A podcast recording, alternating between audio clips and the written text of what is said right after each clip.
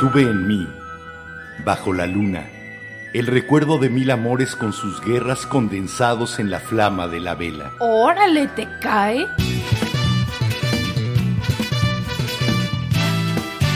La Vela Productions presenta La Vela, con Enrique Herranz y Jimena Herranz. La Vela.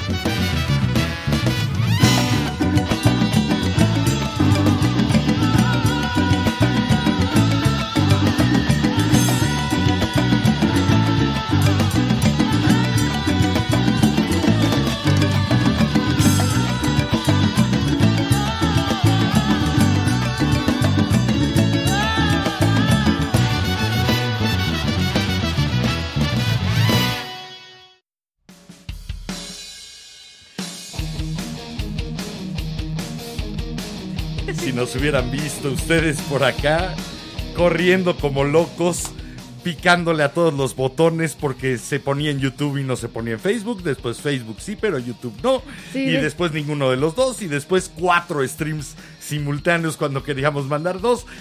Esto fue una verdadera locura. Los Hablando 15 de- minutos del previo fueron. Hablando de streams simultáneos, déjame ver que no se esté haciendo más. Avísenos, porfa, si nos están viendo en Facebook, digan hola. Si nos están viendo en YouTube, digan hola. Eh, no nos pueden estar escuchando lamentablemente en radio porque voy a poner eh, la transmisión en radio en cuanto nos vayamos a nuestra primera canción. Eso fue lo que se tuvo que sacrificar para poder arrancar esta Sí. tribulada vela de... ¡Viernes! Ya es viernes y bueno, como publiqué una foto por ahí, lo publicó también la cuenta de la vela de Ya es viernes. Por ahí nos dijeron que si sacábamos la caguama virtual, porque es viernes, y si invitábamos una chela, pues no, pero sí traemos la chelita. Traigo Así uñas, que- chale. Con permiso, pero con el calor que está haciendo el día de hoy, si es como para echarse una micheladita. A mí me gustan estas clamato. La Nadie nos está patrocinando. Salud. Rico. Yo abrí la mía con los dientes. Salucita, váyanse por su chela que se va a poner buena esta plática de viernes en la vela. Sobran exactamente 300 segundos de que faltaban 3 minutos para las 22 horas. Soy Enrique Herranz y la hora es lo de menos. El ahora es lo único que importa. Este ahora en que ustedes nos hacen el favor de sumar su luz a la de esta vela. Bienvenidas, bienvenidos, bienvenides. Esta es su vela. Qué rico que estén acá. ¿Qué onda? Muy buenas noches. Yo soy Jimena Ranz y pues ya dije, ya es viernes. Así que, ¿cuáles son sus planes? ¿Qué andan haciendo? Sus planes son ver un programa y es lo que están haciendo. Sí, pero a lo Te mejor lo puede- respondo yo. pueden estar preparando la cena, estar cenando. ¿Qué van a hacer con la última media hora ya que acabe el programa? Exacto. ¿Se van a echar una buena cenita? ¿Tienen ¿Unos planes? taquitos? ¿Tienen planes para el fin de semana? ¿Fiesta por Zoom? Bueno, pendientes. Mil, mil gracias. Mi primer pendiente es a alguien que nos hizo el enorme favor de recomendarnos en Twitter. Nancy, mil, mil gracias. Simplemente por una recomendación. No es que sea una influencer brutal y que tenga millones de followers. No, una persona normal, común y corriente que dijo, los voy a apoyar y pasamos de anteayer tener 160 seguidores, llegamos a más de 200 el día de hoy. En Twitter. Gracias, gracias Nancy. Ojalá ustedes se animen también a hacer lo mismo. Ayúdenos, una persona, dos, que se una a esta vela, nos va a ir enriqueciendo y nos va a ir fortaleciendo en cuanto a nuestro, nuestra idea de futuro a medio plazo con la vela. Eh, ¿Algún otro pendiente? Creo que no. ¿No? ¿Así? ¿De plano? Bueno, tenemos dos, tenemos tres comentarios. Hasta ahora nos comenta Mar Montaño que Oli, Team Chihuahua presente, pero nos lo comentó a las 8.55. Santo cielo, yo siempre he pensado que en provincia los gallos cantan más temprano. Esto lo confirma. Hola Mar, ¿cómo estás? Por acá también nos dice Francisco Gómez que saludos mis hands Saludos. Sí, nos puso y que ahora desde Hands. temprano. Eh, no lo spoilees, todavía padre. no se sube a Instagram ni a redes, pero Ok. al rato. Está mañana. bien, community manager. Yo oigo, yo obedezco. Y por acá también nos comenta Armel Folange que hola. Hola, hola. Ahí está. Digo, también por ahí Ángela lo tenía. Salucita, échense su chela, porque hoy esperamos que la polémica se ponga buena. Hoy vamos a hablar de un fenómeno muy de las redes sociales, Bueno, no, muy de los últimos tiempos. No es tanto de la... O sea, sí es, se Sí, influencia no mucho... existía. Se influencia mucho por las redes sociales, Se practica a través de las redes sociales. pero es no- un fenómeno de las redes sociales que lamentablemente han tomado una preponderancia en nuestra sociedad actual que las lleva a poder crear este tipo de fenómenos que a mí me repugnan sí. en lo personal. Así que yo ya di mi opinión. Ve, la verdad es que algunos, algunos de estos fenómenos sí los entiendo, entiendo el por qué y hacia dónde van. Hay otros en los que siento que... nah. A mí la parte en la que los aldeanos se van por trinches, asadones, prenden las antorchas y salen todos juntos detrás del monstruo, esa parte ya no me gusta. Ah, sí, no. Esa parte es la que me repugna de nuestro tema de hoy. Y no, no vamos a hablar de Mary Shelley, no vamos a hablar de las películas de Hammer Films, No vamos a hablar de Shrek. no vamos a hablar de Boris Karloff, no vamos a hablar de tampoco alguno de los vampiros de Christopher Lee, al que le sucedía lo mismo. No, no vamos a hablar de monstruos y de aldeanos, aunque pareciera que sí. Sí. Vamos a platicar acerca de la fama y sus peligros y vamos a hablar de la envidia y del deseo de la fama. Vamos a hablar de lo que es aceptable o no, de los tiempos y de los códigos. Uy, de influencers. Vamos a platicar hoy acerca de esta cultura de la cancelación. O más conocida como cancel culture. esta cultura de cancelación o cancel culture que se da hacia tres tipos de cuestiones. Sí. Hacia la persona misma, hacia la obra de la persona Sí. o hacia obras independientemente de quién las haya hecho. Creo que son las tres vertientes de esta cultura que busca cancelar eh, a gente, a lo que hace o a obras que se hicieron y que ya no les resultan aceptables a este grupo amorfo que se ha convertido en el santo oficio y la santa inquisición de Internet. Así Es un fenómeno del que de entrada les deseo, velanautas, que nunca se vean en el lado receptor de una cancelación cultural como se ha dado ahora.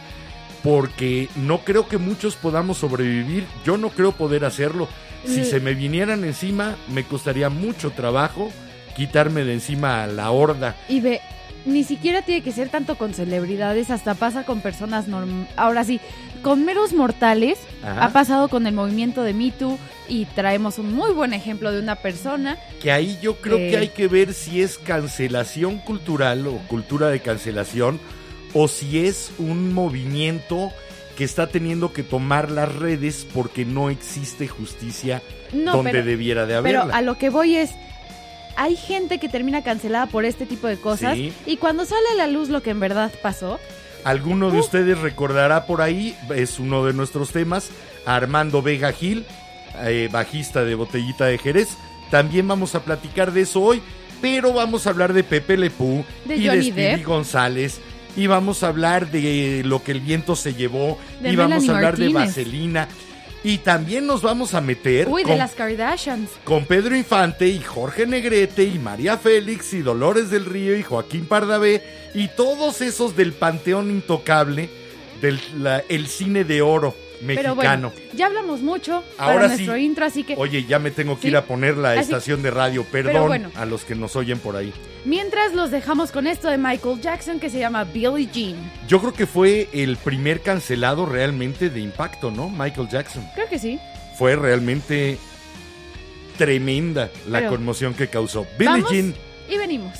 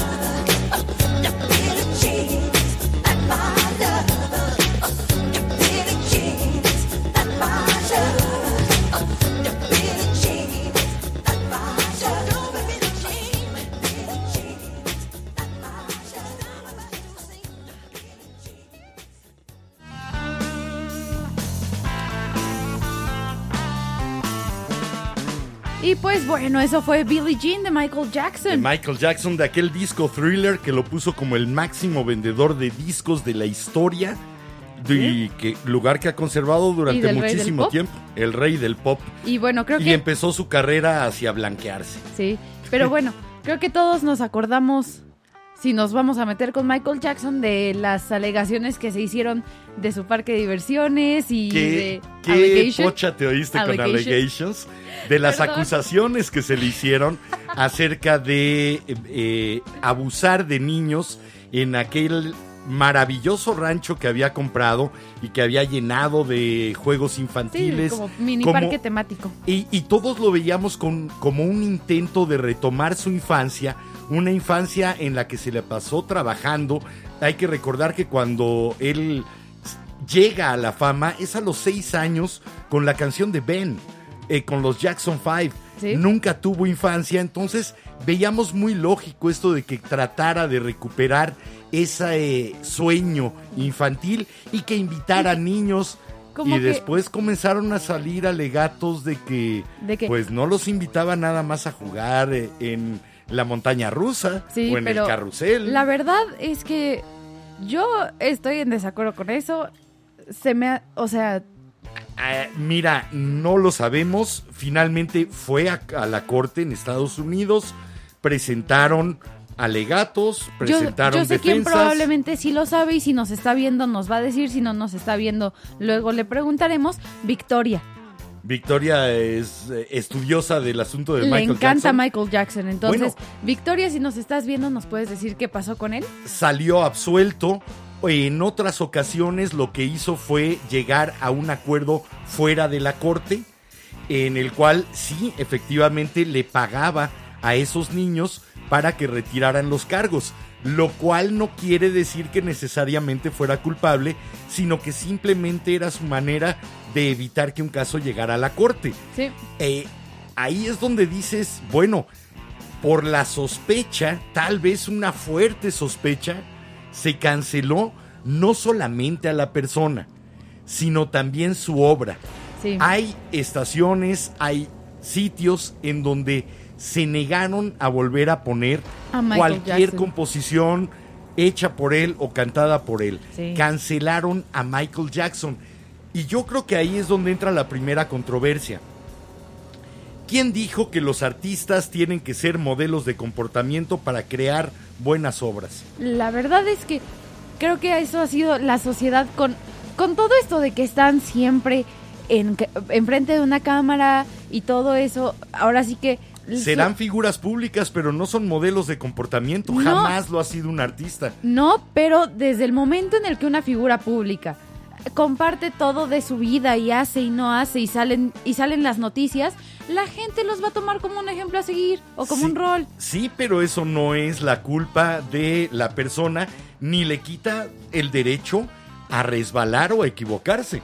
El derecho a haber hecho un tweet, por ejemplo, hace 10 años, haber publicado un tweet con, una, co- con un pensamiento que es polémico hoy en día y que entonces tú y tu obra sean cancelados Ve, hoy. Por ejemplo, A mí no me parece eso, correcto. eso a mí no me parece correcto porque ahora sí, como hasta las niñas con el feminismo hemos dicho, perdón si alguna vez te, te he hecho sentir mal o te he dicho puta, te he dicho zorra, perdón por las Cualquier palabrotas, tipo de comportamiento pero normalmente, anti. normalmente estoy usando el feminismo como ejemplo, si perdonamos a las niñas por sus comportamientos anteriores, ¿por qué no podemos perdonar a la gente por cambiar de forma de pensar? Y no es perdonar, porque tampoco somos Bueno. nadie para andar perdonando gente. ¿Sabe- Yo la verdad paso de ser el papa. ¿Saben me a lo que me mal, refiero? además. Aceptar que las personas cambian y que las mentalidades cambian y que... Es que es eso, empezamos a juzgar eh, a la gente, a las obras,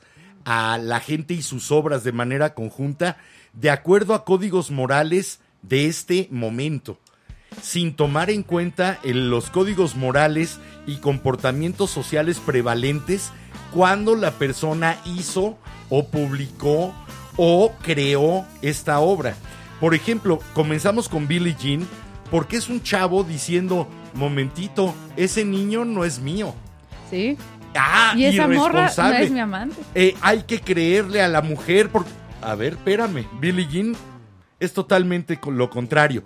Sí. Y no estamos hablando de hace demasiado tiempo, estamos hablando de los años 80 en que era una situación normal, común, habitual. Sí. Y no solo eso, Michael Jackson no está cantando Yo no reconozco, no, Billie Jean, el personaje Que de- creó para la canción. El personaje no es de mi mi amante canción. y ese no es mí. Exacto, le está diciendo a esta chava Billie Jean, este no es, eh, no eres mi amante, este no es mi hijo, pero está hablando de un personaje, Sí. no de sí mismo. Sin embargo, se le fueron encima por esta canción, eh, culpándolo precisamente de estar haciéndolo él. Eh, también en esta época se tiene una enorme confusión entre un artista y su obra. Y sobre todo sucede con los actores. Hay muchos actores a los cuales se les cancela por lo que representaron. O, o por lo que no han representado. Yo me acuerdo que hace, no me acuerdo, no fue mucho, no sé si, quiero decir, menos de un año. no que lo sé. Es que no me acuerdo exactamente la fecha, jeje. Pues Pero. Scarlett Johansson en una entrevista, en un panel, dijo, yo puedo ser cualquier, puedo representar cualquier género, cualquier sexualidad, cualquier animal, cualquier planta. Sí, Y- es una actriz, eh, Pero- lo va a representar. Pero la gente lo sacó de contexto diciendo que podía representar cualquier, cualquier género, sexualidad o raza, o como color Eh, de piel, Ajá, raza, sí, raza. bebé. race. Mira, eh, et- si hoy tratamos de ser políticamente correctos, vamos a caer en autocancelarnos. Sí, no, pero estoy es tratando de encontrar la palabra porque solo pienso en race en inglés. Pero la, can- la, em- la trataron de cancelar porque dijo que ella podría, que ella como actriz puede interpretar a quien quiera y a, Me y a lo gustaría quiera. verla haciendo un hombre negro. Posiblemente lo haría muy bien y no sería una representación de blackface Sí. porque no es una sustitución. Si tiene la capacidad actoral para representarlo, es totalmente válido. Es una actriz que se dedica a transformarse para dar vida a determinado personaje. Eh, al- Yo sí creo que no limitar a los actores me parece eh, Absurdo. yo estoy en desacuerdo con lo de la blackface. Perdón, a mí sí se me hace una falta de respeto. la a, blackface lo fue. a mí, a la- no, a la fecha se sigue haciendo. A la fecha la gente lo sigue haciendo. Entonces, hasta que no quitemos todo eso A y que se aprenda de la historia. Jimena, contexto. Una cosa es disfrazarte de negro para ir a echar desmadre en una fiesta de Halloween. Otra cosa es hacer un personaje de una persona que una de sus características es ser negro y por lo tanto tiene todas estas cargas culturales y demás. Y eso lo puede hacer un actor de cualquier color. Sí, Aguas. pero eh, ve, tienes ahí un gran problema de que la gente en no general... está en- jugando a, a- a menospreciar o a burlarse de, un- de quien No. es negro. Está representando una persona de color negro o blanco o amarillo. Lo entiendo, pero aún así, con tantos actores de color negro, perdón, sí se me haría a mí, número uno, muy tonto, número dos, sí se me, sí se me haría racista poner a una mujer. Es curioso, las labores actorales que más se han admirado so- son cuando el personaje parece o resulta muy lejano al actor, que tuvo que realmente hacer magia psicológica, magia física, para lograr representar a ese personaje. Por ejemplo, eh, estoy pensando en Daniel Day-Lewis, en My Left Foot, Mm, yo en mi no pie izquierdo, haciendo a una persona parapléjica, que sola no lo era. Ah, necesitamos que el actor Mm, sea parapléjico. No. No, ahí sí no, porque es una condición muy difícil. Pero perdón, tienes, ahora sí que hay personas de color, úsalas, son actores. Si las características eh, actorales y la capacidad actoral que necesito me la da una persona de otro color, es que esto es muy gringo. De veras, es una gringada La, lo que se está haciendo con es eso. yo estoy El- en desacuerdo El contigo. blackface fue una afrenta a los negros en Estados Unidos por la cuestión de la segregación y la esclavitud. Hay muchos lugares en donde no tiene esas mismas raíces y por lo tanto no resulta ofensivo como es a las eh, multitudes así, gringas. La verdad es Perdón. que a mí Bueno, estoy- ¿ustedes qué piensan? están de acuerdo con mi papá, están de acuerdo conmigo. Puede hacer una actriz bellísima como Scarlett Johansson con una gran capacidad actoral. ¿Podría hacer a una negra? ¿Es, es permisible? ¿O se lo vamos a negar porque no nació con esas características, aunque su trabajo sea ese? Bueno, antes de irnos, aunque su trabajo es ese, yo estoy en desacuerdo contigo, pero Su antes de irnos acá, representar personajes. antes de irnos a canción, vamos a vamos con comentarios. Ok, si quieres. Por acá nos comenta Paloma que porque en YouTube no nos podía ver.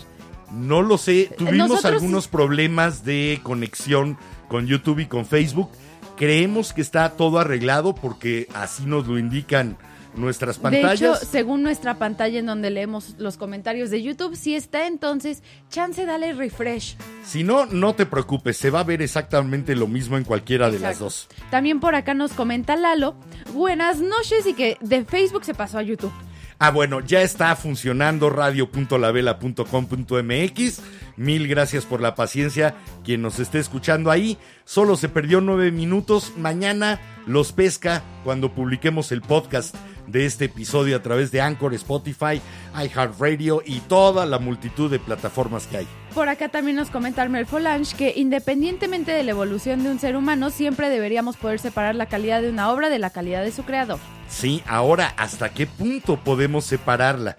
Cuando, por ejemplo, dentro de la obra maravillosa de Jorge Luis Borges, dentro mismo de esa obra hay una defensa a la dictadura militar argentina, ahí ya cuesta trabajo, porque dices, pues sí está muy bien escrito, pero el señor se está poniendo al servicio de asesinos, de asesinos probados, de brutalidades, de violaciones a derechos humanos. ¿Qué tanto puedo separar a ese gran poeta, gran pensador y gran escritor del fascista que realmente era en su vida personal? ¿Qué será cuando mete el artista esa vida personal en su obra? Yo, Y yo cancelaría nada más esos pequeños ensayos que hizo, los haría a un lado. Pero todo lo demás, toda su poesía de los relojes, laberintos y de la arena, yo Bien. sigo adorando esa poesía de yo, Borges. yo me... A, a pesar de que no es el tipo de música que escucho normalmente, por ejemplo, Kanye West tiene algunas buenas canciones, no lo voy a negar. Ok. Pero, por ejemplo, no, yo no apoyo su forma de pensar. Ahora sí que estuvo apoyando a Trump, dejó las, sus medicamentos y... Y si te gusta mucho la música, la puedes escuchar. Es lo, a mí me gustaba mucho Ted Nugent. Es un gran guitarrista. Nush, sí. Sí, y es uno de los grandes promotores de la esta asociación del rifle Sí. en Estados Unidos y de, y de NRA. toda la derecha y hasta ultraderecha. Sí, pero como músico y como rockero es bueno, entonces Sí. lo voy a escuchar. Voy a escuchar a Lynyrd Skinner, aunque estuvieran alabando a Nixon. Sí. Bueno. O por ejemplo, The Band, que tenían, que quién no ha visto el doc- si no han visto el doc- la película del último concierto de The Band, se llama The Last Waltz y está dirigida por Y Scorsese. tenían ahí unas preciosas banderas confederadas, Sí. ¿no? Pero bueno, Símbolos vámonos. de esclavitud. Nos vamos a escuchar esto que es de alguien a quien cancelaron en internet. Y de hecho lo mencioné el otro día y esto es de Johnny Depp. Hollywood. Vampires, ese grupo que tiene con Alice Cooper, Alice Cooper, Joe Perry y Johnny Depp y esto se llama Whole Lotta Love. en el cual además la batería la toca el hijo de un mexicano negro. El hermano de Johnny Laboriel, Laboriel, Abraham Laboriel, tiene un hijo baterista y se llama Abe Laboriel Jr. y es el baterista. Así que vamos a escuchar a Hollywood Vampires con Whole Lotta Love y regresamos. Regresamos.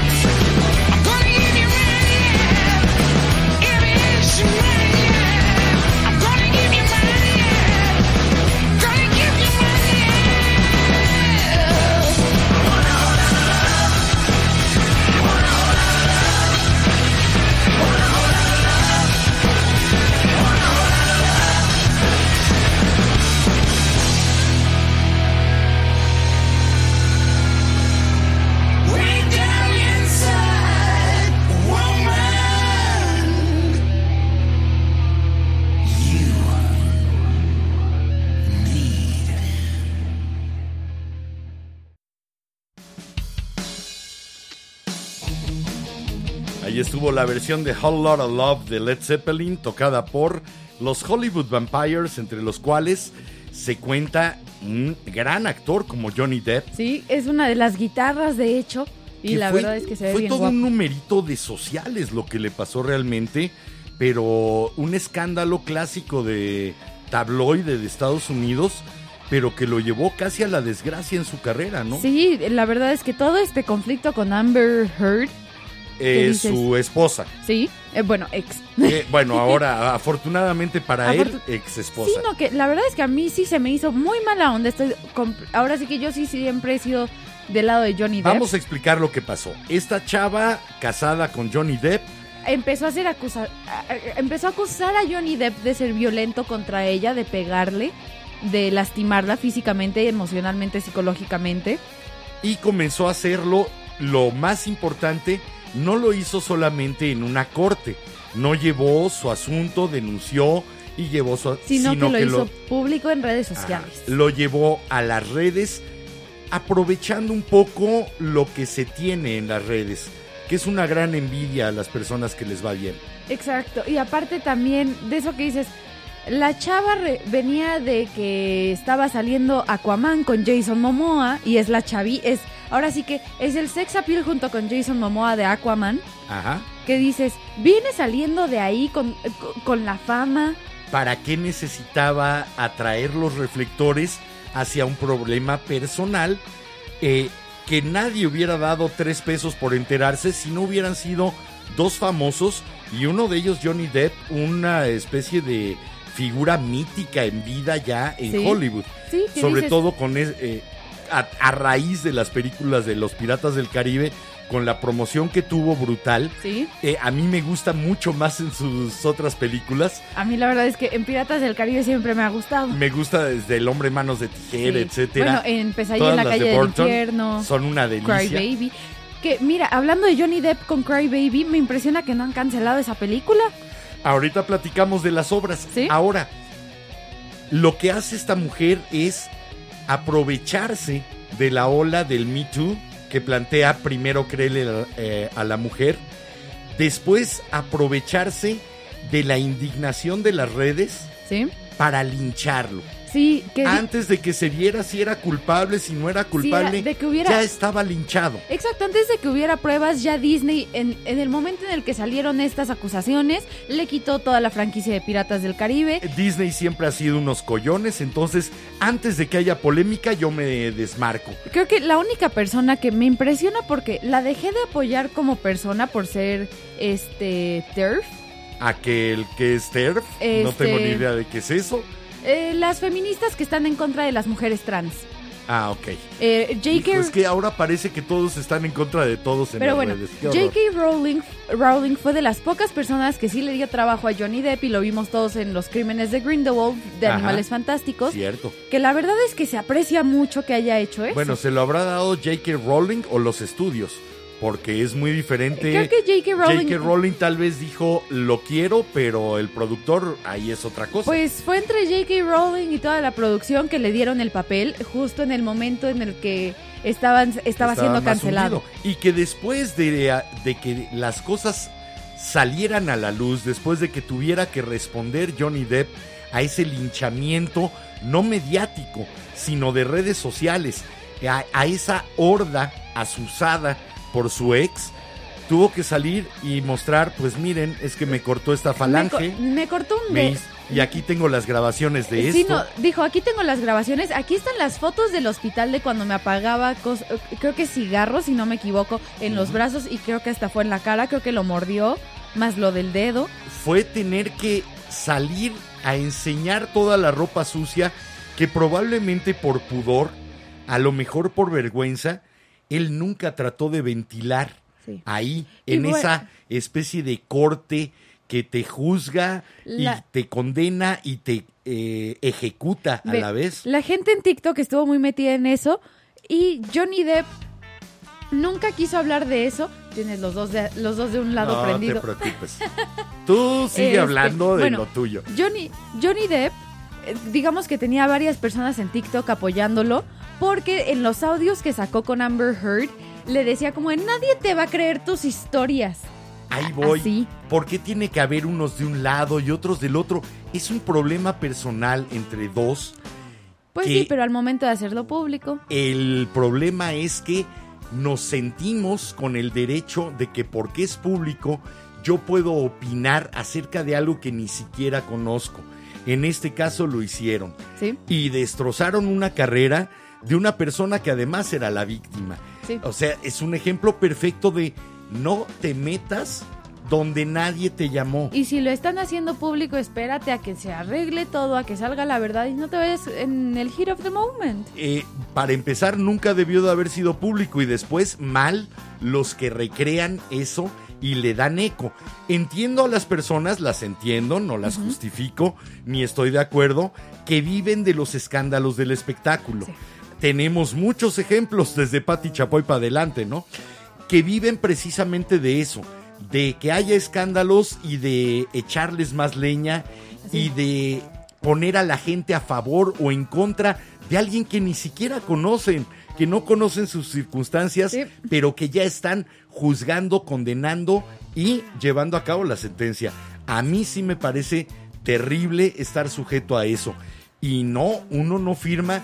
Si la vela de repente se volviera famosa, ¿tú dirías que firmaste al- en algún lado para que tu vida fuera exhibida en público y se hablara de ella como se quisiera? Yo no. Mm, Ni yo, pero la verdad es que con este tipo de celebridades, de eso que dices, perdón, salen, ahora sí que casi casi van a entrar al baño en una gasolinería y los toman foto, los graban y hacen todo un escándalo de Lo eso. malo no es eso, lo malo es que hay quien lo compra.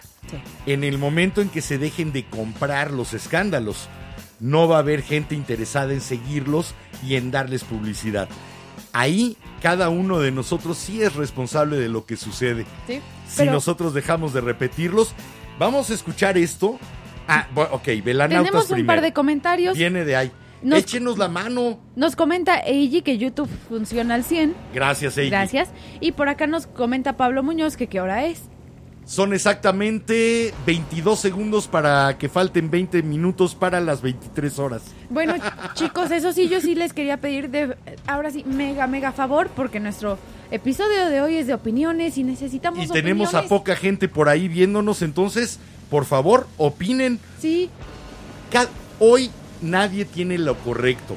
Hoy todos tenemos una opinión. Lo importante es que se oiga, que digamos qué pensamos acerca de este fenómeno de cancelar personas, cancelar artistas, cancelar obras, sobre todo porque ahora viene otra corriente que es cancelar hasta las caricaturas con las que crecimos los de mi edad. y bueno, también si ustedes no quieren dar su opinión, pero creen que tengan un amigo que le encante debatir y dar su opinión, compártanlo, Tráiganlo. ayúdenos, tráiganlo. Vamos a escuchar esto, que es uno de los compositores y directores de orquesta que más me gustan y que nadie eh, solía conocer. Ajá. El señor Carl Stalling, musicalizador del- de los años 30 a finales de los 50, de las caricaturas aquellas de la Warner Brothers, de los estudios de Warner Brothers.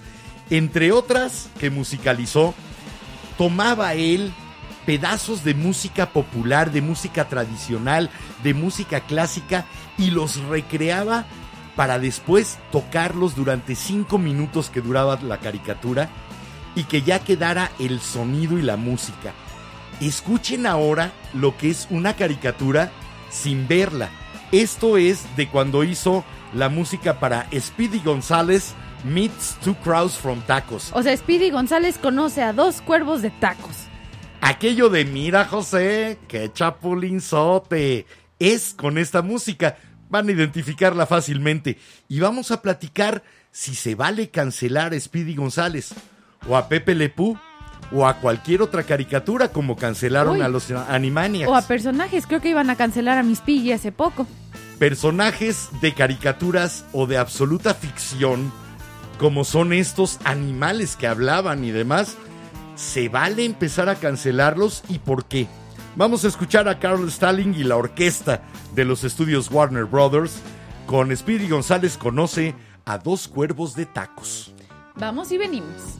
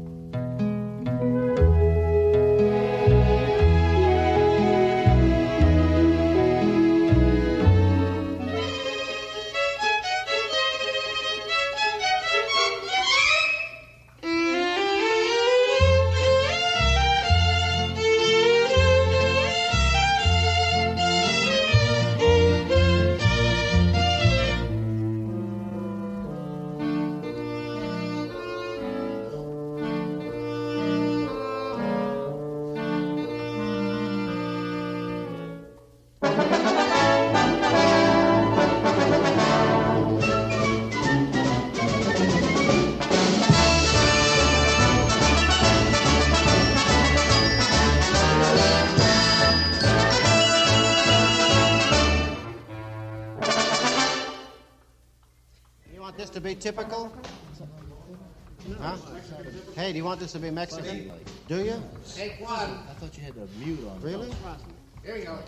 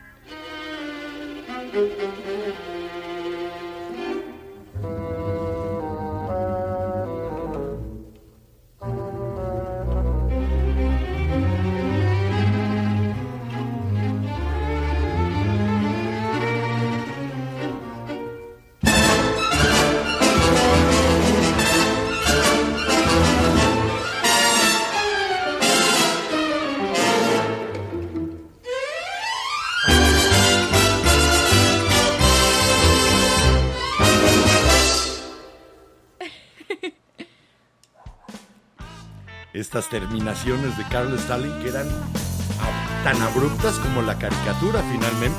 ¿Sí? Ahí está. Esa Speedy González me sorprendió, me sorprendió mucho sobre todo. No me extraña de Estados Unidos, ahí sí les gustaría cancelar Speedy González, pero aquí en México Speedy González, este pequeño ratoncito. Oye, te puedo mexicano. detener rapidísimo Sí. y nos vamos a comentarios Ah, de nuestros velanautas. Vámonos con velanautas, claro que sí. Bueno, por acá nos comenta Jorge Gastelum que la cultura de la cancelación es una soberana tontería, pero es el precio que hay que pagar porque ahora cualquier persona puede hacer emitir su opinión a la vista de todos. es este uso del pequeño poder mezquino de antes yo no podía decir si estaba de acuerdo o no, ahora si puedo voy a destruir con lo que no esté de acuerdo. Es, es malsana, para mi forma Sí. de ver es malsana. Hay gente que sí está de acuerdo con que existan estas cancelaciones porque es como depurar este, el universo de los artistas y del arte y del entretenimiento.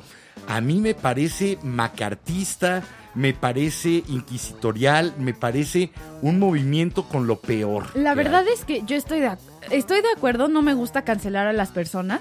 Aparte, normalmente nunca se les deja dar su opinión. Eh, es que es eso, se Pero, les por ejemplo, entiendo sí cancelar a personas hipócritas. Voy a usar el ejemplo de las Kardashian. Kylie Jenner, su artista de maquillaje privado, el que solo la maquilla a ella, acaba de tener un accidente de coche y necesitaba, necesita o necesitaba cirugía de emergencia por una fractura en el cráneo. y costaba La cirugía cuesta 60 mil dólares.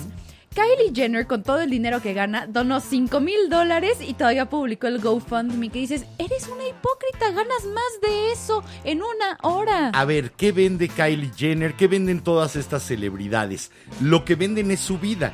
Por lo tanto, su vida es su obra. No, y- Si su vida no es congruente, su obra es incongruente y por lo tanto me parece muy bien cancelarlas. La verdad de es hecho, que sí. yo las cancelaría antes de que surgieran. Lo decía desde Paris Hilton y la hija de Lionel Richie, Nicole, me parecían vomitivas, eh, faltas de talento, absurdas. Y ahora sí que, eh, perdón, estamos en YouTube, es horario de adultos. Eso de que hacerte famosa por una mamada tan aburrida como la de Paris Hilton me parece patético. Me, por ejemplo, lo de Kylie Jenner a mí sí me molesta, que dices, a ver, eres de las mujeres que más ganan en el mundo, número uno porque eres de la familia Kardashian Jenner, número dos, tienes tu línea de ropa y tienes tu línea de maquillaje y skincare. que todo eso lo ha tenido en base a publicidad y a venderse como celebridad, eh, yo creo que ahí sí son cosas bien distintas. Espérame que siga el comentario Sigue. de Jorge. Nos comenta que siempre existirán personas que intentarán propagar el pensamiento único, pero no todo está perdido porque cada aspirante a dictador o similar, eh, que- porque por cada aspirante a dictador o similar siempre existirán personas que, que intentarán difundir la libertad. ¿Sabes cuál es el problema que yo veo? Que ahora los aspirantes a dictadores se unen a través de la red. No es solamente la lucha contra una persona o contra un pequeño sistema. Es una lucha a veces contra 10 o 15 millones que decidieron que tú no eras una persona valiosa o ni siquiera una persona que debiera existir. Uy. Porque dentro de las cancelaciones está el deberías de suicidarte, ojalá te mueras ¿Sí? hay verdaderamente una cancelación que va más allá de un disgusto. Que creo que el ejemplo, odio. el ejemplo moderno de suicidios y eso, los artistas coreanos de K-pop, ¿cuántos suicidios ha habido en el último año de artistas de K-pop? Porque les dicen, no eres coreano. Para, su- para no sufrir la cancelación, prefieren cancelarse ellos mismos. Fue un poco lo que pasó con Armando Vega Gil, Sí. con el bajista de Botellita de Jerez, que dijo, esta acusación es falsa, pero no me voy a poder defender, porque todo lo que yo pudiera decir, sé que será usado de otra forma. ¿Sí? y por lo tanto para evitarle esta mancha a mi hijo, yo me suicido. Sí.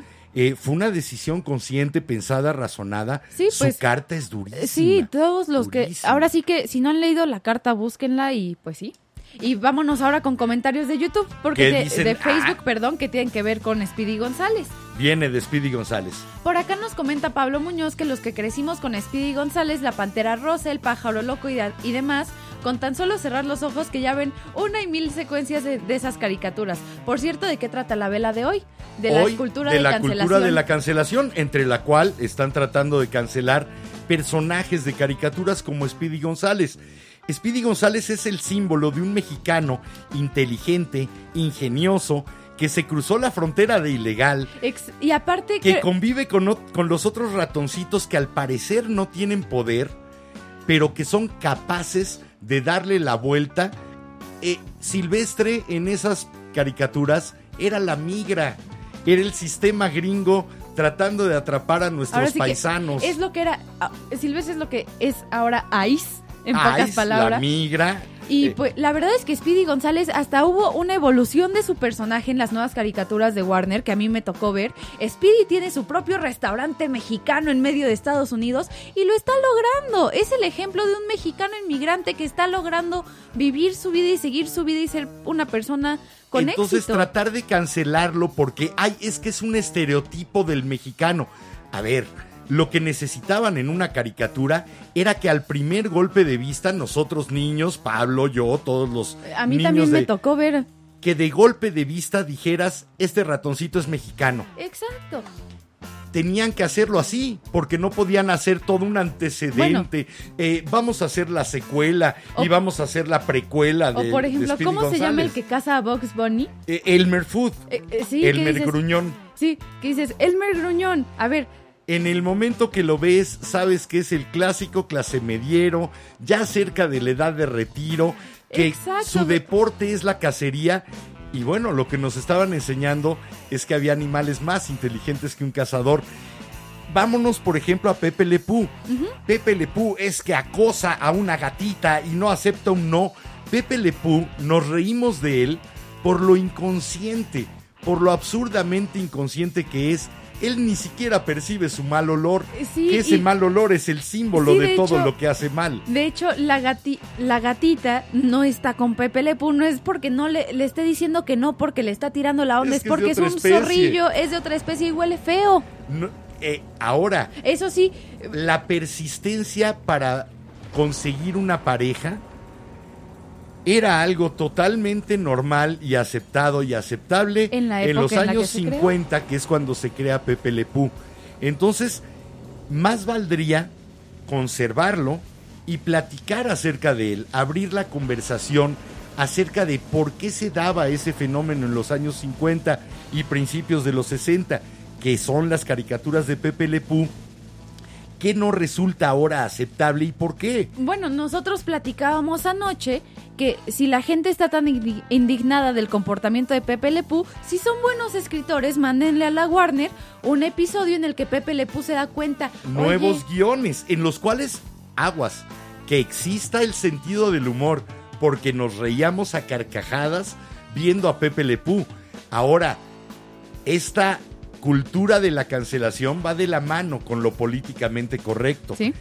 Y eh, lo políticamente correcto es enemigo directo del sentido del humor. De hecho, aquí tenemos otro comentario relacion- relacionado con las caricaturas de Armel Folange, que nos comenta que le parece absurdo cancelar personajes, películas o libro o libros bajo pretexto de ser ofensivos o discriminante, ya que son parte de la historia y la cultura. Eso de reiterar lo que el viento se llevó porque la gente de color Exacto. negro lo puede sentir como apología de la esclavitud o que Miss Piggy es una burla de la de gordofóbica, gordura, sí.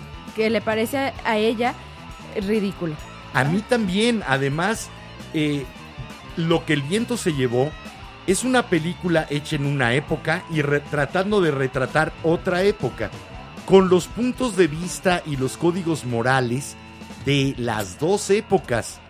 No podemos pretender que esa película ahora la haya que limpiarla, por decirlo de alguna forma, para que vuelva a ser exhibida. De veras, enseñarle a los niños a ver en contexto las cosas es mucho más sano. Porque Sí. cancelarla vamos a caer en aquello de que los pueblos que no conocen su historia están condenados a repetirla. De hecho, más vale ponerle el contexto. Al sobre menos eso. la definición de historia que a mí me dieron en la escuela, que era lo que tenía que contestar en los exámenes cuando te ponían que es historia, es el estudio del pasado para comprender el presente y, visual, el presente y visualizar el futuro. Que dices, sí, estudia el pasado para poder entender qué está pasando ahora y poder ver qué onda. cancelando desde este pedestal de la pureza en la que se ha convertido la moral de esta época, lo que estamos haciendo es cancelar ese, ese posible conocimiento del pasado. A mí me encantaría, la mayor parte de la cultura de la cancelación viene de chavos entre 20 eh, no, más chicos todavía, 15 a 35 años. Me va a encantar cuando tengan hijos e incluso nietos. Y los chavos nacidos en 2030, 2035, volteen a ver lo que hacían sus papás o sus abuelos y digan esto era aberrante. Eh, cuando les empiecen a aplicar los códigos morales dentro de 40 años que no los podemos ni imaginar, a mí me va a divertir muchísimo. Espérame tantito que yo quiero regresar a lo de Miss Piggy. La verdad es que a mí eso de que Miss Piggy es un es de lo de gordofobia se me hace muy tonto. Miss Piggy es un moped para empezar. Miss Piggy es un animal y es un cerdo. Además de donde gordofobia sí era la más deseable, eh, era con la que querían andar muchos Exacto, de, y aparte de los mopeds. aparte aún así por la genética y el físico de un cerdo. Normalmente los cerdos tienen una pancita. Además, Y bueno, normalmente los cerdos no hablan, pero bueno. eh, Exacto. simplemente y tampoco se pierden en el espacio. yo creo que eh, hay una histeria colectiva por indignarse en Internet. Y está buscando chivos expiatorios, está buscando razones para orquestar esa indignación, sentir esa indignación cobijada por la masa, por el anonimato que da la masa Sí. y aventarse encima de algo. Eh, y se sienten bien, los ves congratularse, los ves Sí. celebrar cuando logran la cancelación de alguien o algo. Sí. Es realmente para mí vomitivo. Disney, Disney como parques temáticos ahorita están cambiando el tema el tema de ay, ¿cómo se ¿De dice? qué? Ah, eh, la Eh, de canción del sur. No, sí, la Splash Mountain, que es como el splash de nuestro Six Flags, pero temático, estaba basado en una película que se llama La canción del sur y de ahí lo remodelaron para que tuviera animales y no fuera tan racista. Estaba el tío Remus, Uncle Remus, que es el que cuenta las historias, un hombre negro. Exacto. Y ahora lo van a cambiar por la princesa y el sapo porque hay gente que se normal, eh, pero estas fueron las Karens, eh, de eso estoy 100% segura. Seguramente. Fueron las Karens que empezaron a decir, "No, es que esto es y que es racista y ¿sabes qué es lo peor del caso? Lo que es desconocer lo que se critica. Eh, la canción del sur está ubicada en el sur después de la guerra civil Sí. y era precisamente para reivindicar las historias contadas por negros en el sur una vez que ya eran libres. Y mira, lo cancelaron. Vamos a escuchar algo de Melanie Martínez. Sí, de Melanie Martínez que estuvo metida en una polémica muy fuerte hace un par de años, casi tres creo. Y esta canción nos habla de un niño que neta no entiende que no es no. Y y que el título podría ser también una especie de advertencia de al miedo con el que viven ahora las personas que hacen vida u obra pública, La- porque en cualquier momento llegan y le dicen, "Tú las traes" y ahí te van. sí. Y Así bueno, que- esta canción se llama Tag Your It de Melanie Martínez. Tú las traes de Melania Martínez. No, Mel- Melanie. Melania. Melanie. Se apellida Martínez, ¿no Sí. es Melania? No, es Melanie Martínez. Ok, Y Mel- estuvo en The Voice. Melanie Martínez con esto que se llama Tag Your It. Vamos y venimos.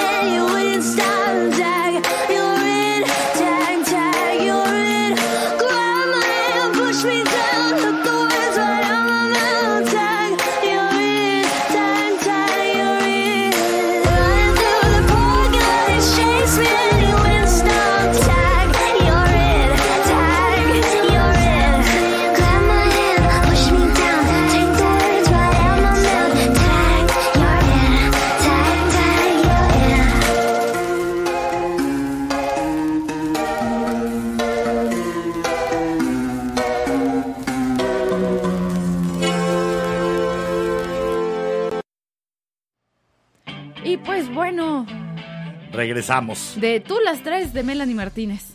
Sale, vale. Pero bueno, la verdad es que Melanie Martínez para mí se se me hace una gran chava y la han querido cancelar por dos cosas. La primera porque toda su estética para presentarse en el escenario es muy infantil tipo 50 con ositos de peluche, vestidos muy de niñita de fiesta de cumpleaños. Aparentando ser rosa sin serlo, todo lo contrario. Exacto, y la gente empezó a tratar de cancelarla porque según ellos estaba promoviendo la pedofilia, porque le gusta vestirse como una niña pequeña que dices, oye, si te das cuenta que es la imagen que está vendiendo y no la persona. Yo creo que habla mucho más de lo que la gente tiene en su cabeza que de lo que el artista hace. Exacto. Pero bueno, Y la otra razón por la que la querían cancelar fue que hace creo que tres años, una de sus mejores amigas de repente salió y dijo, ah, sí, es que estábamos borrachas y me violó con un juguete sexual. Y los fans de Melanie Martínez, como la chava trae pintado el cabello de varios colores muy locos, se fueron guiando por, el- por los peinados y por el tono del, del cabello tan deslavado para decir, fíjate que ella no estaba ahí cuando tú dijiste y tu, ale- y tu acusación es falsa y se probó que era falsa y hasta ella lo dijo. No, qué yo no terrible estuve de con nuevo ella. tener que defenderte en la corte de lo público. Sí. Y que sea simplemente a mano alzada. Uy, yo conozco a un tipo que le gustan esas a mano alzada. Un poquito manipuladas. Eh, hace consultas de esas para cancelar aeropuertos y cerveceras. A esos que les gusta la corte del pueblo, la corte de... Pues hay muchos que piensan distinto que tú y por lo tanto estás condenado y estás mal. Qué terrible, ¿no? Que, Sí. que tengas que salir a defenderte frente a acusaciones hechas en el lugar que no deberían de hacerse. Sí. Y simplemente para tratar de destruirte como persona, como artista. eh, las víctimas de la cultura de la cancelación se cuentan ya por decenas o centenas. También hay artistas, me voy a ir con el ejemplo de otra artista que me gusta, que se llama Doja Cat, que fue cancelada a ahora hace como un año porque se, no, ahora sí que no me enteré, pero ahora todo el mundo la ama, que dices, A ver, oye, Una cosa, eh, esta cultura de la cancelación, yo sigo sosteniendo que como las redes sociales, que pareciera que son mundiales, pero son un fenómeno más gringo, sí, eh, son un fenómeno más de Estados Unidos. Yo no recuerdo ese tipo de cancelación colectiva a raíz de un escándalo o a raíz de que es que hace 10 años dijo esta persona o este artista y entonces ya no vamos a escuchar su música. No las recuerdo aquí en México. ¿Ustedes conocen algún caso de cancelación de un artista porque dijo algo y que se haya borrado su obra o se haya tratado de marginar de contrataciones, Qué de bueno. películas, etcétera? hablando de México y de que no se ha cancelado, habíamos dicho que íbamos a hablar de la época del cine de oro. Perdón, ahora sí que hay personajes Machismo, de... Exacto, violencia machismo, contra violencia las mujeres, contra las violencia mujeres. excesiva, eh, Y el, el menosprecio de la mujer como ser independiente. también de eso que dices, estereotipos muy marcados de todo. Podríamos irnos en contra del cine mexicano, afortunadamente no lo hemos hecho. Ojalá que nadie que se, se, le ocurra. así. Pero ahora sí que si nos fuéramos por las por los lineamientos de la cultura de cancelación, ya también debería de estar cancelado. Es que empezaríamos a cancelar toda la historia. ¿Sí? Hay que entender que cada momento tuvo sus códigos, sus circunstancias, sus conductas sociales y que los reflejó en su obra y las personas que salían de ahí eran un reflejo de su época. No le puedes pedir a una persona que creció con esos comportamientos que no los haya practicado. Entonces no lo puedes cancelar porque es que hace 20 años tú eras machista. Aparte, Pues sí, hay que aceptar que la gente cambia con el tiempo y se van dando cuenta de, oye, sí, hace, puede ser, ayer estuve mal, mi pensamiento estuvo mal. Hace 20 años Y hacía acabó. y pensaba esto, afortunadamente ya no, qué padre, Ni ¿no? siquiera 20 años, puede ser, ay, hoy en la mañana pensaba esto, me leí esto y me puse a pensar y ahora mi Y pensamiento me acaba es de caer el diferente. 20. Eh, pero si la intolerancia es inflexible, piensan que la persona también lo es. Sí. ¿Qué más ¿Te dicen por allá? irnos con nuestros velas? Ah, pues sí. Sí, ¿qué más Es lo dicen que los me acabas de velanautas? decir. Éjele, te gané. Sí. Nos comenta Pablo Muñoz que entonces cancelarán a Michael Jackson por ser de raza negra. Pues no, el, por la cancelación a Michael Jackson era porque era el probable, eh, el, el presunto de una acusación de, De pedofilia. Y ahí sí me parece que cuando interviene un delito de ese tipo, de todas maneras deberíamos de quedarnos callados hasta el final. Que fíjate, Esto de que cualquier idiota tenga voz y diga si es culpable o inocente, a mí no me parece. que fíjate de artistas... Humberto Eco, ¿dónde Que estás? fíjate que de artistas así, también me enteré que querían cancelar a David Bowie porque una de sus groupies era menor de edad. De y nuevo, también en a los Jimmy años Page, que dices, 70, en los 60, probablemente. 70 cuando la las groupies, lo normal era que tuvieran esa edad, o también querían cancelar a Motley Crue, que dices, a ver, sexo, drogas, rock and roll, Como decía Ian Dury en el himno de Sex and Drugs and Rock and Roll. ¿sí? Pero bueno, sigamos con Oye, el... ¿le hacemos caso a Eiji? Espérame, ahorita, ahorita. Va, ¿qué dicen? Nos sigue comentando por acá Pablo que borrarán al Dream Team de la historia por tener jugadores negros, una nueva versión de la estúpida ideología nazi de la raza aria pura, o que sí que se cancelarán todas las cosas que tengan que ver con la Segunda Guerra Mundial. Eh, es curioso, pero hay películas que deberíamos de estar viendo hechas por directores pagados por el Partido Nacional Socialista en Alemania y hay que verlas ¿Sí? porque hay que saber cómo se fabricaban las mentiras. Si no nos si no estamos dispuestos a exponernos a eso y entenderlo, Es lo que te iba a decir. va- va a volver a suceder. Es lo que te iba a decir, creo que, tam- o sea, por ejemplo, no sé, voy a usar Estados Unidos de ejemplo, entre los republicanos y los ah, Demócratas. demócratas, gracias, de eso que dices, aunque sea, aunque digas que eres demócrata, yo te recomendaría también leer un poco del Partido Republicano y de qué han hecho y qué no han hecho para enterarte y poder tener una, una idea más clara y una opinión más clara. Simplemente eh, practicar lo que decía Sun Tzu en el arte de la guerra. Para derrotar a tu enemigo debes de conocerlo. Exacto. Eh, yo recuerdo en, en preparatoria me leí el Mi Lucha. Me dio un asco terrible, pero valía la pena conocer cuál era la semilla de ese pensamiento nazi y que después había pasado a los neonazis y cómo se conformó esa ultraderecha. Entiendo mejor lo que sucede con los republicanos en Estados Unidos y con este ataque al Capitolio de Estados Unidos Sí. lo entiendo mucho mejor gracias a haber comprendido qué pasaba en la mente de Adolf Hitler cuando es- escribió Mi, Mi lucha, Mein, Kampf. Y bueno, vamos a seguir con. Bueno, vamos a hacerle caso a Eiji porque Eiji nos comenta por aquí que pongamos algo de botellita de Jerez. Ya y- que lo mencionamos un par de veces, este yo creo que es el mayor éxito del Guacarrock, de aquella botellita de Jerez que cantaba a, precisamente a la exhibición de los delitos de manera sensacionalista para hacer dinero y para mantener a la gente hablando de eso y no de lo importante. Alármala de tos. Una, dos, tres, patada y cos. Vamos a escuchar a Botellita de Jerez aquí en la vela.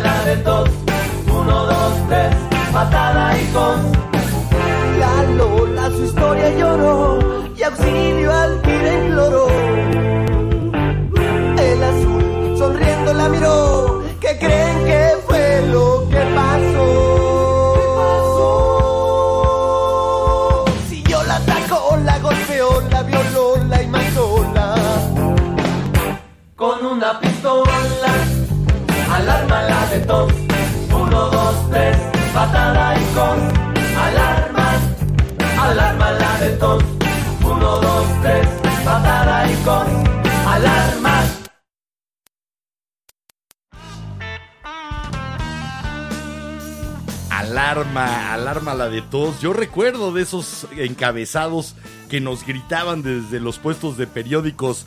Violóla, matóla, despedazóla. Fotos de la sartén asesina en páginas interiores. Eran realmente estridentes.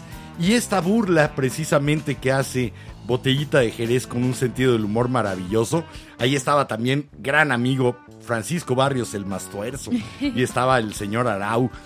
Eh, esta sátira lograba poner frente a la gente algo que sí era un problema. Sí. Algo que era la trivialización y comercialización de la nota roja, del asesinato, de la violencia. Era dejemos de vender violencia. Y lo estaban haciendo los de Botellita de Jerez, esto por ahí de los años 80 y el Alarma y el Alerta, que era otra eh, pseudo periódico que también se vendía así, venían haciéndolo por 20 años y haciendo millonarios a sus dueños y dejando que la gente se regodeara en la sangre sensacionalista. Ya. Eh, realmente ojalá que hubiera más grupos como Botellita de Jerez que fueran detectando estos absurdos, estas contradicciones y nos permitieran de esta manera, a través del arte, sacarla a la luz y reírnos de ella. Un saludo a Víctor Trujillo y también a Broso. Y bueno, por acá vámonos con comentarios de nuestros velanautas ¿Qué que dicen por me ahí? faltó terminar de leer de YouTube y tenemos nuevos en Facebook. Viene de ahí. Por acá nos comenta Eduardo Cortés que hola velaconductores que estén de desacuerdo con cancelar contenidos del entretenimiento porque pareciera que muchas personas quisieran recibir educación y valores de estos cuando no es su función. Cierto, totalmente. Además, ¿quién dijo que le tocaba educar a Motley Crue o a Keith Richards y Mick Jagger? De veras, ¿desde cuándo eh, le empezamos a tratar de exigir a nuestros artistas que fueran modelos de conducta? Estamos cayendo en lo que sufrió Oscar Wilde, Sí. en un destierro porque su conducta era inmoral. En aquel entonces también un delito en Inglaterra, Sí. ser homosexual Bueno, eh, a ver si no caemos después en eso. Sí. Igual que vemos con horror ese ejemplo de Oscar Wilde, o que vemos con horror lo que le pasó a Alan Turing, el verdadero creador de la computadora, sí. a ver si no en 30 o 40 años van a ver con horror este momento en el que se atacaba y se linchaba a personas desde la red. A ver si no resulta un comportamiento aberrante para de, la gente dentro de- nuestras generaciones. dentro de 30 o 40 años que vean para atrás y digan qué horror, qué enfermos. Nos comenta Eiji que qué bueno que lo explicas porque se llega a malinterpretar. ¿Qué expliqué? No sé. Eh, Cuéntanos, ¿qué expliqué que se podía malinterpretar para malinterpretarlo juntos? Eso me gusta más, malinterpretémonos. Pero bueno, vamos a seguirnos con nuestros comentarios y nos comenta Jorge Gastelum que no es nuevo, que primero los cristianos destruían los libros paganos, entre comillas, porque creían que solo la Biblia era necesaria y luego los musulmanes destruían todo porque creían que solo el Corán era suficiente. Yo creo que esas han sido sustituciones de sistemas. Sí. eh, y vienen apoyados por, por un grupo con una ideología muy clara. Aquí esta masa es amorfa. La masa que cancela no tiene una definición por una ideología, por una creencia, sino que de repente se forma, se arman los aldeanos y empiezan a quemar a quien sea. Eh, yo creo que es todavía más peligroso lo que está sucediendo ahora. Es más fácil atacar a un sistema conformado que a una masa amorfa. Dice Eiji que qué bien que explicaste lo de la canción de alarma. Ah, ok. Y por acá también nos sigue comentando Jorge Gastelum que la historia No de la humanidad explicado. está plagada de ejemplos de intolerancia y a pesar de todo lo hemos superado. Sí, lamentablemente ahora la intolerancia no viene de un sistema, de un poder hacia reprimir las manifestaciones Sino que viene del contra ello. prole. Obviamente, sí la tenemos también. Sí. Todas las mañanas tenemos la intolerancia desde el poder. Te entiendo. Hoy lo que más me preocupa es esa intolerancia de las personas, ya más allá de un sistema que los asuse, mm, de un sistema que los orqueste, que empiezan a crearse entre ellos a partir de la indignación y empiezan a, hacer de blob, de Sí. veras. También por acá nos comenta Eduardo Cortés que además de la hipocresía que representa, nos siguen tratando de imponer una historia oficial, por ejemplo. Sí, que esa de nuevo viene desde un sistema. ¿Sí? Eh, porque en la cancelación no hay historias oficiales. Sí, no. Además, parece que pasaran, quemaran, arrasaran lo, lo que quisieron cancelar y se olvidaran de eso. De hecho, es lo que hacen. Y, y a lo siguiente, porque hay que buscar la siguiente indignación. Sí. Vive la gente, mucha gente en redes, de la adrenalina de la indignación y buscan la siguiente, como si fuera una dosis de una droga. También por acá nos comenta Eiji que hay géneros, canciones y entre comillas cantantes actuales que de verdad se deberían cancelar y no caricaturas. reggaetón, Exacto. reggaetón. Ahora sí que perdón. Aunque Bad Bunny haya sacado la de Yo perreo sola porque, ay, vamos a empoderar a las mujeres, perdón, sus canciones son Ajá. bastante misóginas y machistas. tratando de lavarse la cara porque ya empezaba por ahí el run run de la cancelación, entonces más vale que me vean que estoy de su parte. Exacto. De nuevo, traicionarte en bien del miedo. También por acá nos comentan, espérame, nos comenta Armel Folange que si se, no- si se nos ocurre criticar el cine mexicano en los 50s y 60s, se nos vienen encima por antipatrióticos y white Ah, sí, porque eso es ser un mal mexicano. Y también nos puso- No te metas en contra de Sarita García, la abuelita de todos, que se tuvo que quitar los dientes para poder hacer personajes de abuelita, no teniendo las características todavía. Aguas. Uf. Conozcan la historia de Sarita García. Pero bueno, nos puso también Armel eh, con lo de la palabra white chicans entre paréntesis, hinche palabra discriminante. Hinche palabra. de- Eh, Eh, fíjate que, híjole, más bien debimos de haber hablado de los odios que nos están fomentando con estas etiquetas y con las cancelaciones. Otro día platicamos acerca de los odios artificiales y a quién le sirven. y bueno, vamos a seguirnos porque Sí, si no... ya se nos está es que acabando la tú vela. sigues hablando. Pues a mí denme cuerda. Nos comenta Edith González que a Mónica Naranjo despectivamente llamó indios a los mexicanos y esto le costó gran parte de su carrera y es hasta ahora que ha podido regresar haciendo dueto con Gloria Trevi. Claro, y se me había olvidado lo de Tiziano Ferro y las bigotonas mexicanas. Ya ah, por aquí lo tenemos, ahorita lo leo. Nos comenta también Pablo Muñoz que nos, cancel- nos cancelarán a los Beatles por Lucy in the Sky with Diamonds. No, porque no, pero ahí te va. con la de I saw She her was- standing there. She was just 17 and you, know, what, I mean. mean. Ella tenía solo 17 y tú sabes a lo que me refiero. A ver si no nos cancelan a los Beatles. También nos puso a Jim Morrison, Woodstock, quitarán la gran narcoindustria videovisual. La verdad es que lo del, perdón, las series de narcos y eso, se me hace que están romantizando una... eh, Ahora sí que eh, po- nos va a tocar poner contenido explícito. Se me hace una vil pendejada romantizar eso. Sí, porque además ni siquiera es, Ni el, siquiera es intento, realista. el intento de eh, mostrar lo que realmente sucede. Que eso yo lo veo totalmente Sino que te válido. ponen a güeyes mamados bien guapos, con pistolitas y a, y a chavas que la verdad es que a están muy guapas. para que nada más lo veas así de que, ay, sí, yo quiero un pues novio yo narco. quiero ser así, ¿no? O yo quiero un novio narco. durito y yo quiero una morra como esa. No, realmente. Pues mira, de todas maneras, después les dan para que hagan los documentales acerca del presidente a los mismos que hacen esos bodrios. Exacto. Un saludo a El Pigmeo en barra. Por acá también no- nos sigue comentando Pablo que bueno, lo último sí, y de paso a los reggaetoneros, de paso a los chapulines que viven del erario público por muchos años, chido, meterán a la cárcel por fin a Bartlett. Cancelar fíjate que cancelar a los chapulines, estábamos hablando de Kylie Jenner. Estábamos hablando de la hipocresía. ¿Sí? Cuando un político brinca de un partido a otro, lo que demuestra es ser un hipócrita.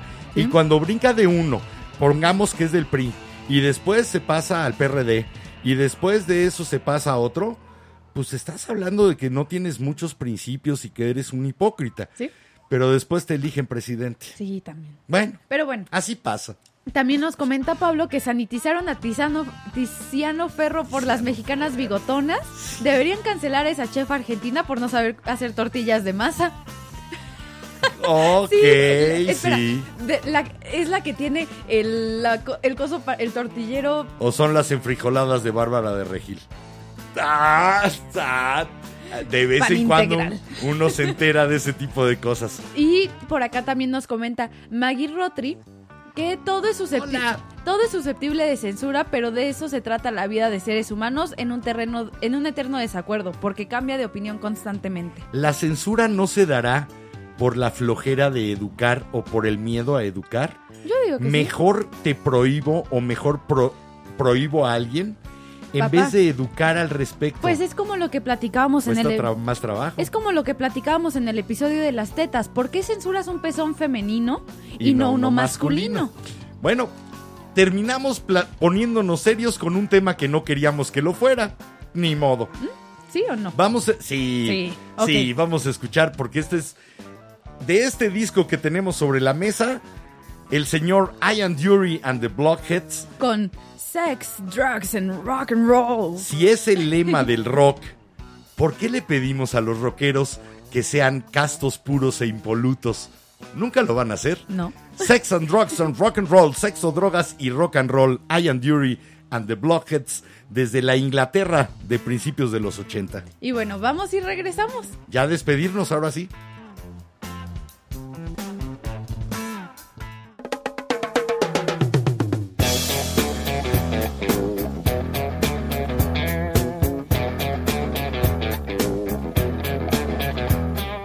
Sex and drugs and rock and roll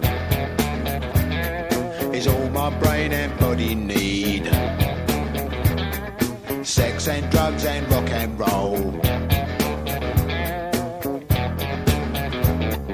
It's very good indeed. Keep your silly ways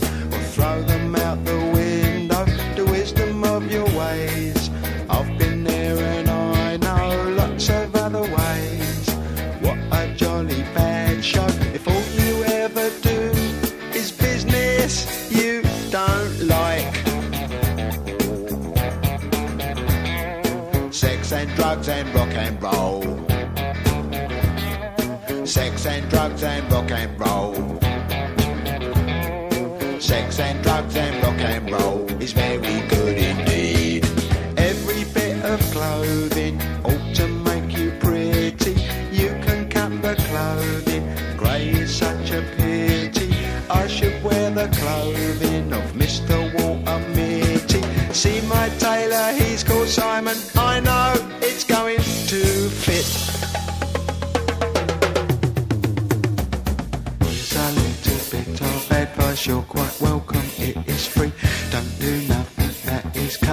you know what they'll make you be.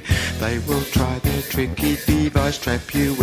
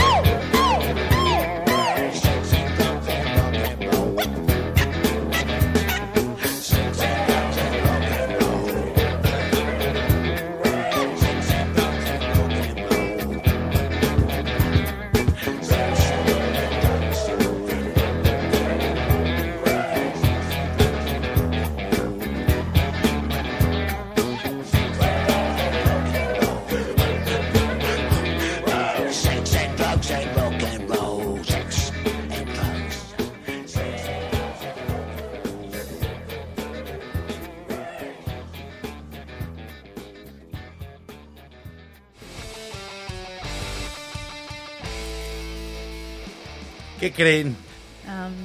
Que ya sí. ¿Qué creen? Que eh, número uno ya casi no es Que viernes. solo faltan 1800 segundos para la medianoche. Oye, tenemos unos últimos comentarios ¿Qué por acá. dicen? Uno de Pablo Muñoz que nos dice cinco minutos más. Sí, porfis. Pronto. Se les va a hacer la mala costumbre. Sí, ya pronto nos vamos a ver si nos podemos empezar a extender un poquito más. Además, tú llegaste tarde, no te preocupes. Te ahora que suba la repetición, puedes echarte los 20 minutos o 10 que hayas llegado tarde. Sí, no hay problema. No, ya, ahora sí, ahora sí me pegó el cansancio. Sí. La tensión para salir al aire con las broncas que estábamos teniendo para conectar los streams, sí, ah, sí cansa, sí cansa esa tensión. Ay, espérame, porque nos llegan comentarios nuevos. Nos, ¿Qué dicen por nos allá? comenta el Mel Folange que en 1982 le regalaron una playera de Sex, Drugs and Rock and Roll, azul pastel, hazme la re- hazme el refabrón cabrón, Hazme el refabrón cabor. eso, Ajá. gracias, y, me la- y que se la tenía que poner escondidas de su papá. De esas de chingame la retina, cámbiale las pilas porque todavía le faltan, sí. Sex and Drugs and Rock and Roll Nos, de Ian Dury. nos comenta Eiji que mejor otros 30 minutos. No, pues sí, este, alguien tiene alguna provisión de Red Bull o de Monster que nos quieran mandar y nos seguimos. Sí. Por mí no hay O bronca. bueno, como es viernes, vamos a echar el relajo y nos pueden mandar unas chelitas. No, además yo como no soy buen bebedor, no suelo hacerlo, esta michelada ya se me está subiendo. Oh. Y, y lo peor es que cuando se me sube, me empieza a dar sueño. Así que, ni modo, soy un mal compañero de chelas. Pero bueno, por acá Denme nos... mi Coca-Cola con limón, Coca-Cola cero con limoncito y yo los acompaño toda la noche. Ah, pues va. Por acá nos ah, dice Eiji que vienen para acá. Ah, sí, Eiji vive aquí cerca, así Sí. que es capaz. Nos puso, van para Lo- allá lo de los Monsters y Red Bulls. Lo va a hacer. Eh, Te creo capaz. Sí, yo también. Eso es lo peor del caso, que te creo capaz. Pero bueno, Eiji también nos comenta que no es necesario cancelar, simplemente si no te parece o molesta, no lo veas o escuches. Es lo que él opina y que lleva toda su vida escuchando rock y no se droga, no toma alcohol y no es violento. Y si lo hicieras, ¿cuál es el problema? Es tu vida. Lo malo son las personas que quisieran que otros se comportaran como ellos desean que se comporten. Esa es una mentalidad realmente peligrosa, más peligrosa cuando llega al poder y más peligrosa cuando el poder lo toma sin siquiera haber sido aprobado para tenerlo, como son nuestras redes sociales. Sí, también por acá nos comenta Jorge Gastelum que no conocía esa portada del disco de, de Ian Dury y que gracias por aumentar la cultura musical, aunque sea un poquito. Mira, tratamos siempre de traer algo diferente. Hoy, por ejemplo, que yo decía, ¿cómo vamos a poner como una canción algo que son dos tomas de una orquesta que está trabajando para musicalizar una caricatura? Vale la pena, es interesantísimo.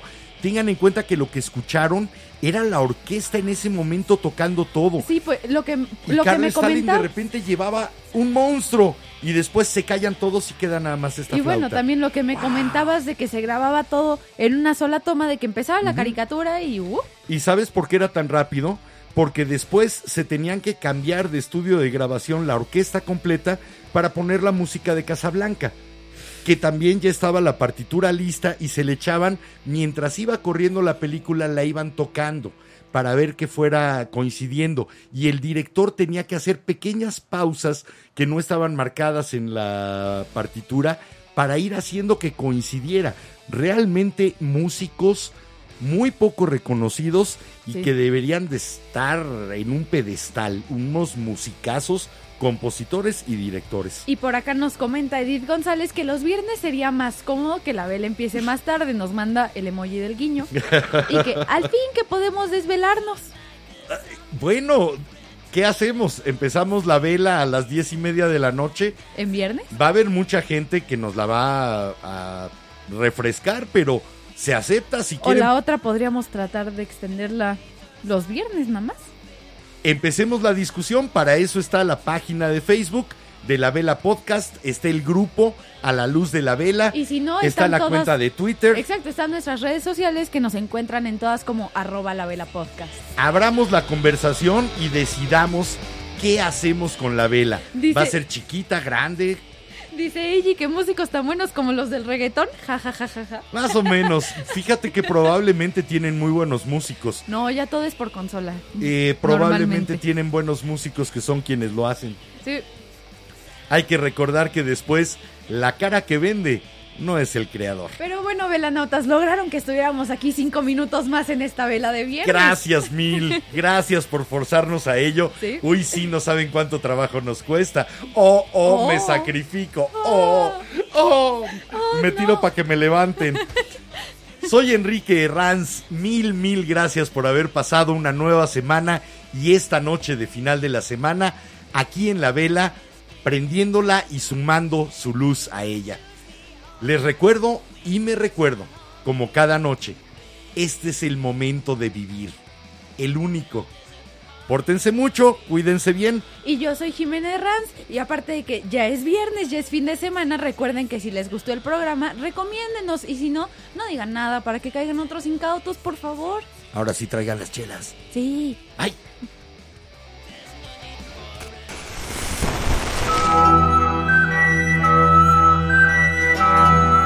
La cera, segundo a segundo, ha llenado el candelabro. La luz de la vela se extingue, esperando encenderse de nuevo.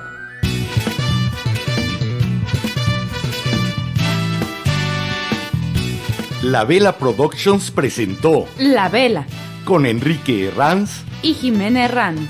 No olvides visitarnos en lavela.com.mx. Y suscribirte a nuestras redes sociales. La La Vela. Vela.